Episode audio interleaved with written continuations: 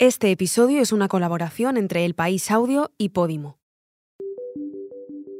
Nunca más un país sin vosotras, sin vosotros y sin vosotros. La ley trans es ley. Y aunque China dice no saber nada de los últimos objetos derribados por Estados Unidos, sí queda por hecho que los que ha localizado en su propio territorio son utilizados por el espionaje norteamericano. Uh, where China, but also Russia, are increasing their intelligence and surveillance activities against NATO allies. En ningún momento me gustaría ganar con trampas, si no me, me, iría para casa, de verdad. O sea, yo soy una persona justa y lo que quiero es que gane el mejor y que nos lo ganemos en el campo. El Congreso ha aprobado esta semana la ley trans, una de las propuestas estrella del Ministerio de Igualdad, pero una ley a la que le ha costado salir adelante. Ha tenido que lidiar con bulos durante su tramitación y ha dividido al movimiento feminista, al gobierno y al PSOE. Un caza del Ejército del Aire de Estados Unidos derribó en su espacio aéreo un globo espía de origen chino hace unos días. Y con el globo hecho pedazos, parece que se hicieron pedazos también los intentos de las dos potencias, de China y de Estados Unidos, de acercarse. Esta semana han anunciado las primeras sanciones y algunos expertos hablan ya de nueva guerra fría entre los dos países. Y hoy también hablamos de fútbol porque otra de las noticias de la semana la protagoniza el Barça y no por ningún partido. La Fiscalía de Barcelona le ha abierto una investigación al club por pagar presuntamente hasta 7 millones de euros al vicepresidente de los árbitros desde 2001. Es sábado. Soy Inés Vila. Hoy en el país analizamos las tres noticias que han marcado la semana.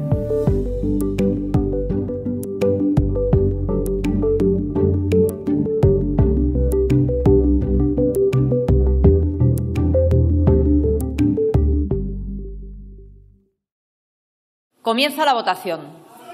Esta semana se han aprobado dos de las leyes más importantes impulsadas por el Ministerio de Igualdad de Irene Montero, la reforma de la ley del aborto y la ley trans. Lo que oyen es la celebración, el jueves, delante de los leones del Congreso de los Diputados, de esta ley, de la ley trans. Ya está en el BOE y ya debe aplicarse. Las personas trans no son personas enfermas, son personas, punto. Son quienes son, punto. Las mujeres trans son mujeres, punto. Y el Estado, a partir de hoy, os lo reconoce, punto. Lo más relevante de esta norma es que permite a las personas trans cambiar su sexo en el registro civil sin tener que acreditar diagnósticos médicos. Es decir, deja de considerar la transexualidad una patología.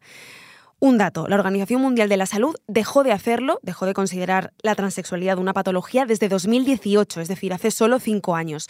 Y España es el séptimo país de la Unión Europea que aprueba una norma de estas características. Ha salido adelante a pesar de que ha generado dos brechas. Una entre Unidas Podemos y el PSOE, porque los socialistas, sobre todo durante la etapa en la que Carmen Calvo era secretaria de Igualdad, no la apoyaban. Y otra brecha en el corazón del movimiento feminista, en el que hay dos facciones muy diferenciadas además. Una que la defiende como un avance para el colectivo LGTBI y otra que considera que supone un retroceso para los derechos de las mujeres porque dicen desdibuja el concepto de mujer. Pero el hecho es que ya es ley. Ha votado a favor Unidas Podemos, el PSOE y los socios de la coalición. En contra, el PP, Vox y Ciudadanos.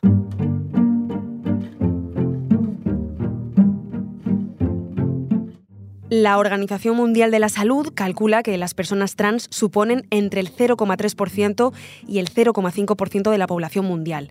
Aunque en España no hay registros oficiales sobre el colectivo, se calcula que la nueva norma beneficiaría, por tanto, a unos 200.000 ciudadanos.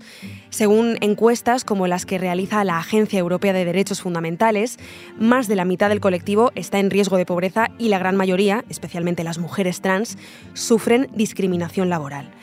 ¿En qué mejorará su vida esta ley? Bueno, pues crea justamente un régimen de sanciones frente a delitos de discriminación que en casos muy graves llegan hasta los 150.000 euros.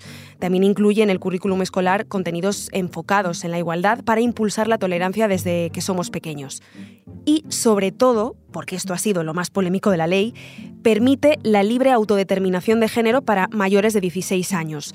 Algunos menores podrán hacerlo, pero acompañados de sus padres a partir de los 14 años y con autorización judicial para los que tengan entre 12 y 14 años. ¿Qué quiere decir autodeterminación de género? Pues que ya no será obligatorio presentar informes médicos para cambiar el sexo legal en el registro civil y en el DNI. Antes de esta ley, las personas trans, para llevar a cabo este trámite, debían acreditar haber pasado dos años de hormonación y tener un diagnóstico sanitario. Si se ha perdido con todo esto, no se preocupe, es normal. Autodeterminación de género es uno de los conceptos a los que nos vamos a tener que acostumbrar. No son jerga, sino que forman parte de nuestra legalidad y nos atañen a todos. Así que le he pedido a mi compañera Isabel Valdés, responsable de Igualdad del país, que aclare algunos conceptos más. El representante del Partido Socialista en uso de la palabra en ese momento. Soy la representante del grupo parlamentario socialista. Muchas gracias, Basta ya de transfobia. La transfobia es el rechazo, a veces el odio a las personas trans solo por ser trans. Y ahora, según el último informe del Ministerio del, del Interior, los delitos relacionados con la orientación sexual o la identidad de género son los segundos con más víctimas. En 2021 hubo 466 casos. Las personas no binarias que para la sociedad no existen, entonces eso a nivel psicológico es un golpe muy duro que nadie te reconoce ni siquiera la seguridad social. Imagínate que no encajaras ni en lo que entendemos por hombre ni en lo que entendemos por mujer. Eso es ser alguien no binario, es decir, que no se identifica con ninguno de los dos géneros, hombre y mujer, sobre los que está construida la sociedad. Igual piensas, entonces, ¿con qué se identifican?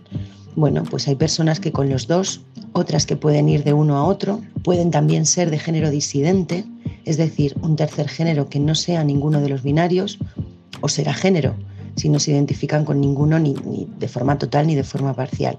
Y son estas personas las que han quedado fuera de la ley trans que al final no, no, ha recogido sus peticiones. Señorías, en 2019 conocimos un caso de máxima gravedad de mal llamadas terapias de conversión de la sexualidad en el seno del Obispado de Alcalá de Henares. Las terapias de conversión son eso, son un delirio. Son todos los programas, cursos y métodos eh, que tienen como objetivo modificar la identidad sexual, la orientación sexual o la expresión de género de alguien. Eh, con la ley trans quedan totalmente prohibidas incluso si cuentan con el consentimiento de la persona o de su representante legal, por ejemplo, en caso de, de, que sean menores. El lenguaje evoluciona como evoluciona la sociedad. ¿Cómo nos referimos a las personas trans? Pues así, como personas trans. ¿Por qué? Porque es la forma más inclusiva de referirnos a este colectivo. En general, además, es el término que, que prefieren. Hoy en el país te recomendamos GAL, el triángulo que recorre las entrañas de uno de los episodios más oscuros de la historia reciente de España. Dicen que quien sirve a un Estado sirve a un traidor, ¿no? Pues eso nos ha pasado a nosotros. Mi hermano sufrió un delito tras otro, unas vulneraciones de derechos humanos propias de un estado de guerra. Víctimas y verdugos, verdugos y víctimas. Y en medio yo. No me he presentado. Mi nombre es Antonio Rubio y soy periodista. Hoy, 38 años después, busco con unos y otros la verdad que aún no ha sido revelada. GAL, El Triángulo, es un podcast exclusivo de Podimo. Porque escuchas mientras te informas con las mejores historias, te regalamos 30 días gratis de suscripción a Podimo, la app de podcast de audiolibros. Después, solo 3,99 euros al mes por tu suscripción. Date de alta en podimo.com.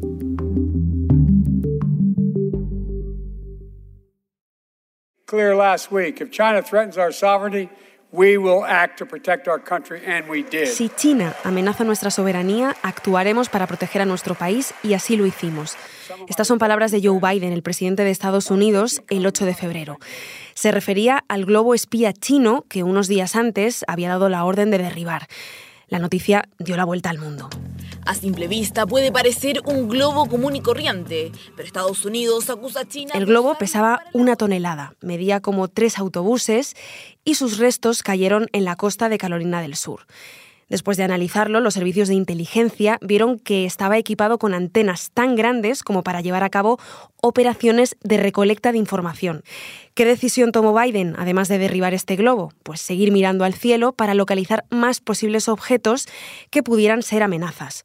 Y los encontró. Los servicios de inteligencia localizaron tres objetos más que finalmente, según el Pentágono, no eran ni chinos ni extraterrestres. Aquí escuchamos al general Glenn Van que después de que una periodista del New York Times le preguntara si el Pentágono había descartado amenazas alienígenas, él respondía no descartamos nada. Esto generó un gran revuelo e incluso algunas mofas. Pero el tema es serio. El globo espía chino ha generado una crisis que ya tiene consecuencias para los dos países.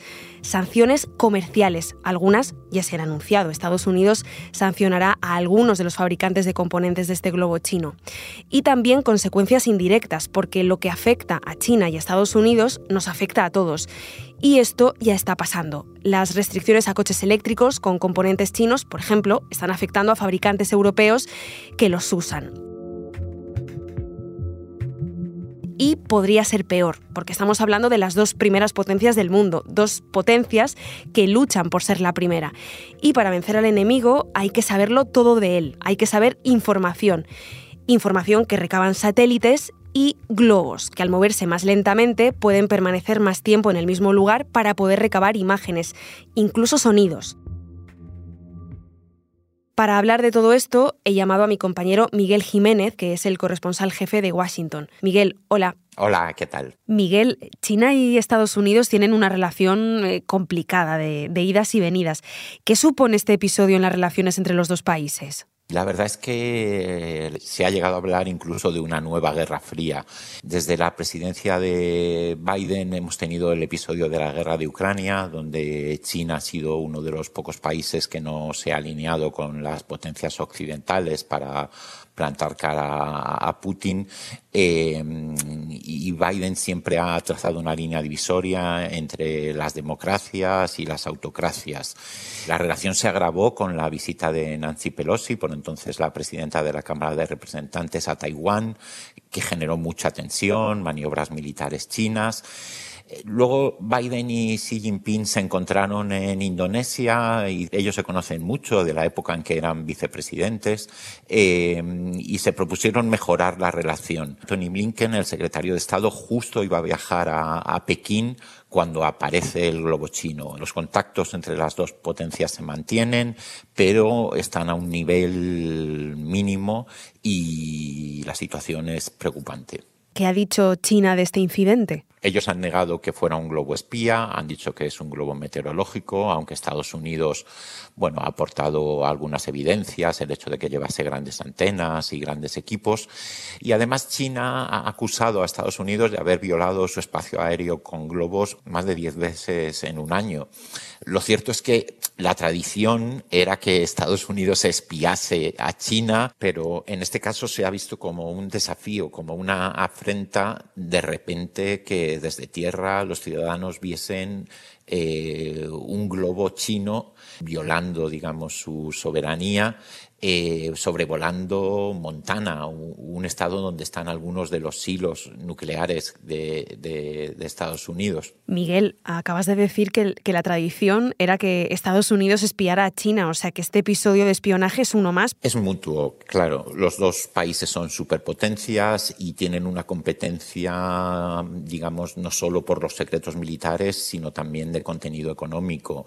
China ha robado en ocasiones pues, planos de aviones militares estadounidenses, Estados Unidos constantemente intenta obtener información. La novedad es que parte de este espionaje pues se venía haciendo al menos en el caso del espionaje aéreo a través de satélites en el caso de Estados Unidos y no con globos. El primer objeto identificado por Estados Unidos era ese globo espía chino, pero con los tres que localizaron posteriormente se ha creado cierta confusión porque se ha hablado de ovnis y, realmente estos tres objetos sí se ajustan a esta definición, o sea, objetos voladores no identificados. Eso es, eh, eh, los objetos se ajustan a que son objetos que vuelan y que no están identificados, pero un ovni no tiene por qué ser alienígena, aunque en el imaginario colectivo pues todos pensemos en los platillos volantes. De hecho, el Pentágono ha cambiado la definición y ahora habla de fenómenos aéreos no identificados, porque en ocasiones pues ni siquiera eran objetos, sino a lo mejor aves o fenómenos meteorológicos. Lo cierto es que se vienen detectando muchos de estos fenómenos. En el último informe el ritmo era pues casi de uno cada dos días y la mayoría eran drones, globos y lo que ocurría es que a lo mejor los veía un piloto o alguien desde tierra, pero no era algo que detectasen los radares y que fueran a buscar, como ha ocurrido en este caso. Pues Miguel, seguiremos pendientes de, de lo que pase. Muchas gracias por, por el análisis y por la conversación. Muchas gracias. Final del partido. El Barça es campeón de liga. Hoy 14 de mayo de 2016 Messi. en el estadio. Messi, que la posa a l'espai per la cursa d'Alba a l'interior de l'àrea. Entre 2016 y 2018, el Barça ganó dos ligas y tres Copas del Rey. Pero mientras el balón corría en el campo, en los despachos se hacía otro intercambio. Información por dinero. Información arbitral. El precio, 1.700.000 euros, que el Fútbol Club Barcelona, presidido entonces por José María Bartomeu, le pagó al entonces vicepresidente de los árbitros españoles, José María Enríquez Negreira, y lo hizo a través de su empresa, Dasnil. Esto fue lo primero que supimos de una investigación de la Fiscalía de Barcelona que saltaba esta semana y que ha levantado ampollas en el mundo del fútbol. Porque desde que salió la noticia, la dieron nuestros compañeros del programa Ketty Yugues de Ser Cataluña el martes, la bola de información se ha ido haciendo más grande y más confusa con el paso de los días. ¿Qué sabemos? Mis compañeros de Barcelona, Jesús García Bueno y Juan Irigoyen, hablaron con fuentes judiciales y averiguaron que estos pagos no se limitaban a tres años, de 2016 a 2018, sino que venían de 2001. Eso significaba que la relación entre el Barcelona y Negreira se produjo con cuatro presidentes, Bartomeu, Gaspart, Roussell y Laporta, y que la cifra desde entonces ascendía a los 7 millones de euros. ¿7 millones a cuenta de qué? Pues según la investigación, Negreira entregaba un sobre en las oficinas del Barça cada vez que el equipo jugaba un partido de liga o de Copa del Rey. Un sobre con un informe y un vídeo en el que analizaba el perfil y el comportamiento sobre el terreno del árbitro que iba a dirigir el próximo encuentro del Barça. Las facturas de los pagos existen, pero no hay rastro documental que pruebe la existencia de estos trabajos. Enríquez Negreira lo justificó en su declaración afirmando que sus asesorías técnicas eran verbales.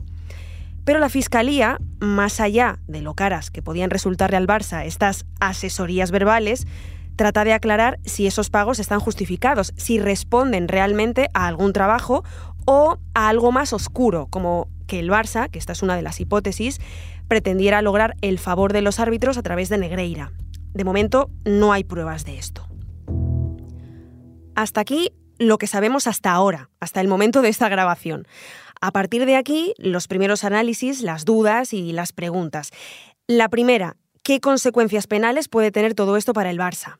Le pregunté sobre esto a Rebeca Carranco, compañera de tribunales de Cataluña pueden marcarse penalmente dentro de dos posibles delitos, que sería una corrupción entre particulares, es decir, que se intentase pues al final amañar de alguna forma la competición deportiva para que el Barça saliese beneficiado. Eso hasta ahora con lo que hay sobre la mesa no, no se puede sostener ni demostrar. Y luego podría ser también una administración desleal. Sabemos que el Barça, bueno, pues eh, es un club que pertenece a sus socios, hay unas personas que lo administran, ¿no? Y que se puede haber hecho un mal uso de, de ese dinero. Es habitual que los clubes contraten a asesores, en muchos casos a exárbitros, que ayuden a mejorar el juego del equipo. De hecho, el Real Madrid lo hizo con Carlos Mejía Dávila. Pero Rebeca apuntaba a otra de las claves de este caso. Pero la diferencia clave que hay en este caso con, con otros clubes que pueden hacer ese tipo de, pagos es que era una persona en ejercicio, o sea, no, era un árbitro retirado. Y aquí pues, eh, es la parte que más llama la atención y que más sorprende de todo este caso a la espera de que se aclaren los hechos y ver cómo evolucionan, ya ha habido consecuencias, reputacionales sin duda, porque ¿qué dice la cúpula del fútbol? La Federación de Fútbol ya ha anunciado que le va a abrir un expediente al Barcelona y que se va a personar en la causa si va a juicio.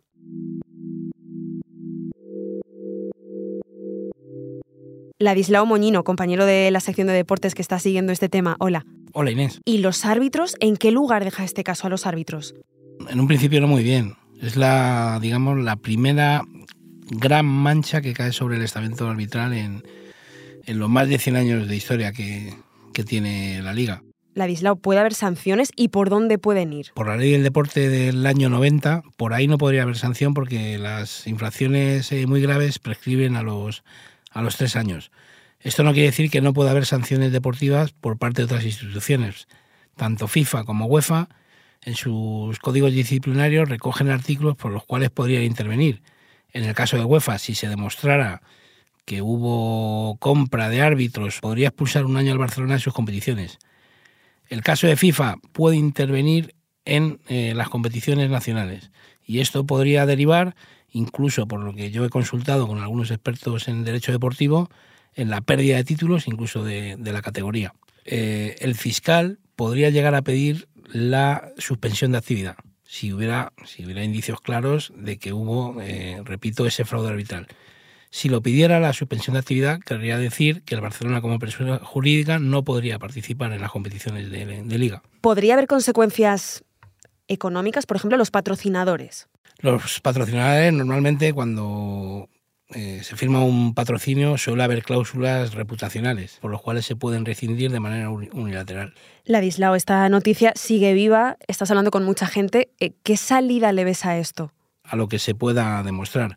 Eso sí, cuando menos, el hecho de que un vicepresidente de un comité técnico de árbitros facture dinero a un club de fútbol como, como el Barcelona ya es lo suficientemente grave como para que la imagen del fútbol haya quedado muy dañada.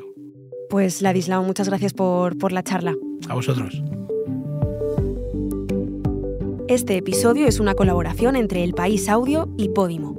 Lo hemos realizado Belén Remacha, Dani Sousa y yo, Inés Vila. La grabación en estudio es de Nicolás Chabertidis. El diseño de sonido de Nacho Taboada. La edición de Ana Rivera y la dirección de Silvia Cruz La Peña. Esto es Hoy en el País, edición fin de semana. Mañana volvemos con más historias. Gracias por escuchar.